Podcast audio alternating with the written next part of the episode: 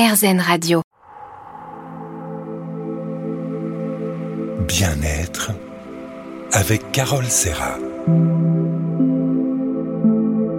Bonjour, c'est Carole. Alors aujourd'hui, en compagnie d'Alexandra Dalu, médecin anti-âge, en nutrition, médecin esthétique, nous allons découvrir toutes les clés pour être en bonne santé. Alimentation, sommeil, sport, hormones, intestin, cerveau. En fait, le docteur Dalu passe au crible les 100 idées fausses les plus répandues dans son livre Les 100 idées qui nous empêchent d'être bien aux éditions Le Duc. Avec des arguments scientifiques, elle nous invite à changer nos comportements ainsi qu'à appliquer des conseils concrets pour adopter un meilleur mode de vie et prendre notre santé en main. tout de suite. Bien-être avec Carole Serra. RZN Radio et le bien-être en compagnie du docteur Alexandra Dalu, que je reçois pour son livre Les 100 idées reçues qui nous empêchent d'aller bien. Bonjour Alexandra. Bonjour Carole. Je suis vraiment ravie de vous inviter. Je suis ravie d'être avec vous. Alors j'ai adoré votre, votre livre. Vous commencez comme ça, mieux vaut prévenir que guérir. Ce vieil adage me semble être on ne peut plus vrai à l'heure où de nombreuses maladies pourraient être évitées si le patient était suffisamment informé. Alors votre livre est génial parce qu'il apporte des réponses claires à des questions qu'on se pose tous sur l'alimentation, le sport, le sommeil, le rôle de l'intestin, du cerveau, la génétique, quel que soit son âge et son environnement. Alors, euh, déjà, euh, vous qui êtes médecin, euh, c'est une vocation. Comment c'est venu pour vous, le fait de vouloir faire médecine? J'ai toujours aimé la science, donc je pensais que être médecin, c'était une science en évolution. Donc je me suis dit, tiens, ça va être bien de de pouvoir être étudiant à vie. Parce que bon, ça évolue. Hein. La médecine, il y a 20 ans, c'est pas la même.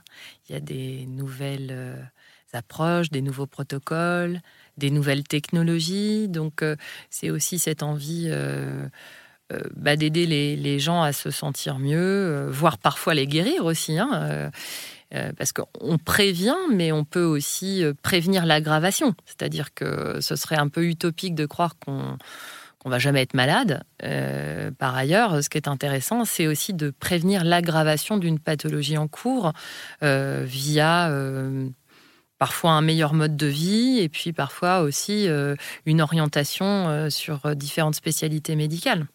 Tout à fait. C'est vouloir transmettre aussi. Oui, mais je pense que c'est intéressant quand vous avez euh, avoir accès à une forme de connaissance, euh, de pouvoir euh, la transmettre, ça permet d'ouvrir un champ d'action aussi, parce que la médecine maintenant, elle est participative. Hein, si le, la population est consciente qu'il faut faire des pratiques préventives euh, pour aller mieux, bah, il faut la tenir informée. Euh, là, vous avez euh, quelque chose d'assez récent. Quand vous êtes fumeur, bon, voilà, hein, tout le monde sait que c'est pas bon de, fumer, bon, très bien. Bon, c'est pas si simple pour certains d'arrêter. Très bien. les gros risques sont le cancer de la vessie, le cancer du poumon, entre autres, cancer réel aussi.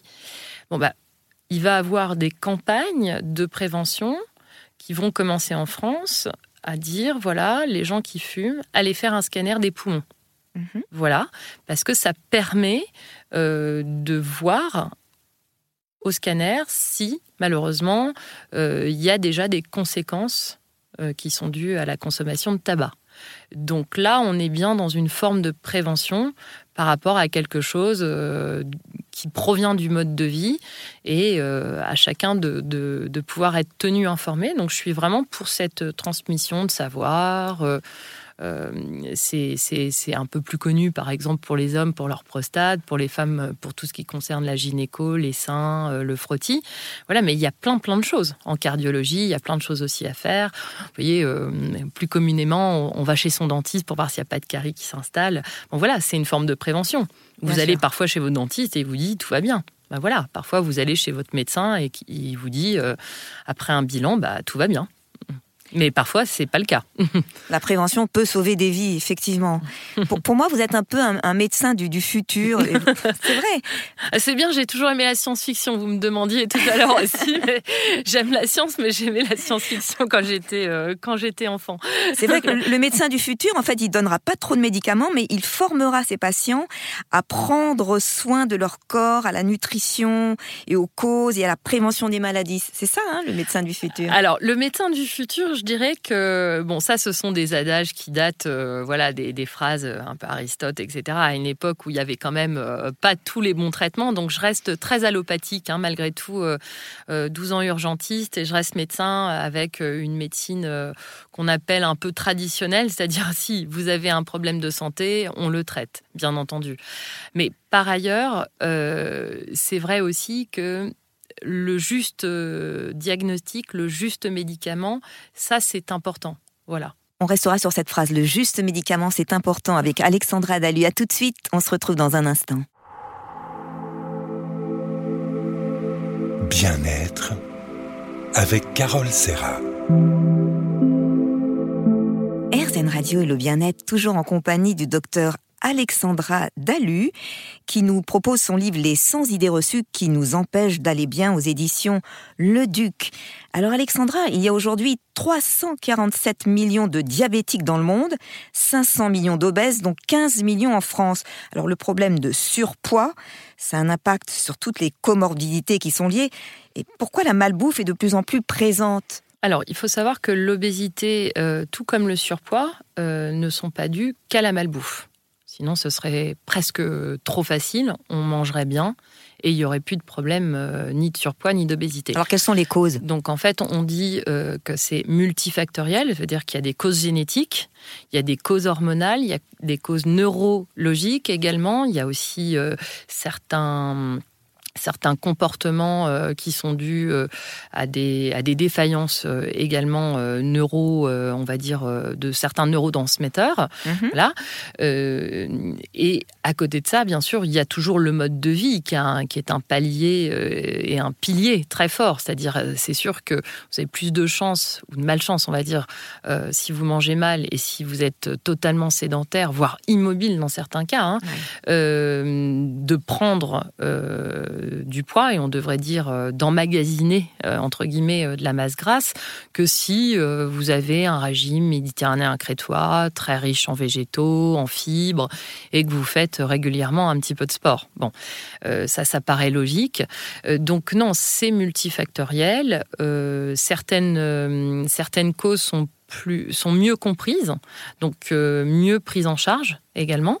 Euh, il faut savoir aussi qu'il y a des médicaments. Hein. Euh, si vous grossissez parce que vous avez un dérèglement de votre thyroïde ou un dérèglement de vos glandes sur les reins euh, ou des dérèglements de certaines glandes que vous avez dans le cerveau, eh bien, vous avez des traitements qui vont remettre en équilibre le système hormonal et qui va faire que vous allez perdre du poids. Hein. la plupart de mes patients qui viennent au cabinet, il y a quelques petits changements au niveau de l'alimentation, hein, des gens qui vont consommer énormément de soda ou, trop d'alcool aussi parce que c'est très sucré, ou qui vont euh, très peu faire de sport. Bon, on va travailler un petit peu le mode de vie, mais c'est surtout euh, faire un bilan médical euh, complet mhm. pour revoir s'il n'y a pas un problème neuro-hormonal qui aurait un impact sur la, prise de poids. Et puis, généralement, ce sont des, des surpoids chroniques, voilà. Et ça arrive aussi chez les enfants, c'est-à-dire que euh, il, faut bien. Euh, je, suis issue de Necker, donc euh, les enfants aussi peuvent avoir des maladies hormonales et les faire grossir. Donc il faut jamais oublier que dans une famille, quand par exemple il y a un enfant qui, qui, prend trop de poids, trop de graisse par rapport à deux autres qui ont la même nourriture, et voilà, c'est une petite, euh, une petite observation, euh, mhm. eh bien, euh, il faut se dire, tiens, il faut aller chez le pédiatre endocrino pour voir si cet enfant n'a pas un problème hormonal, plutôt que de le sermonner, hein, parce que c'est pas deux, trois pâtisseries dans la semaine qui vont changer grand-chose en fait. Hein. Donc ça n'est pas que la nourriture et ça n'est pas que le sport, mais ces deux piliers sont des piliers phares pour quand même rester en bonne santé et, quand même entraîner, si vous voulez, un cercle vertueux. Mais ça n'est pas suffisant. Je crois que ce sera un message important pour les gens.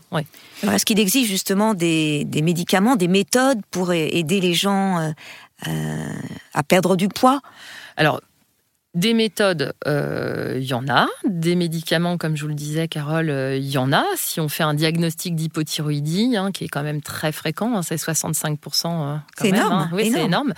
Euh, bah, on mettra le traitement qui va bien. Et puis à côté de ça, bien entendu, moi j'aime beaucoup dire à mes patients, ne vous mettez pas la pression, mais peut-être faites 10 minutes de sport tous les jours. Euh, pour les gens qui sont en obésité, euh, on va faire un, parcours cardiovasculaire aussi avant de faire trop de sport, hein, parce que s'il y a des plaques d'athérome, il faut pas risquer d'avoir un problème. Donc, euh, comme je vous disais aussi, comme c'est multifactoriel, on va aller faire un bilan global pour que le patient soit en sécurité avec sa santé et qu'il puisse se remettre progressivement à parfois marcher simplement euh, une demi-heure active par jour. Parce qu'on a vraiment des patients qui ne font plus rien, c'est-à-dire ils sont, ils sont assis, ils sont en voiture, et puis euh, ils sont à nouveau assis. Tout à fait. Donc il faut lutter contre ça. Le bilan médical est, est vraiment très important. Voilà, merci beaucoup Alexandra. On se retrouve dans un instant. Merci Carole.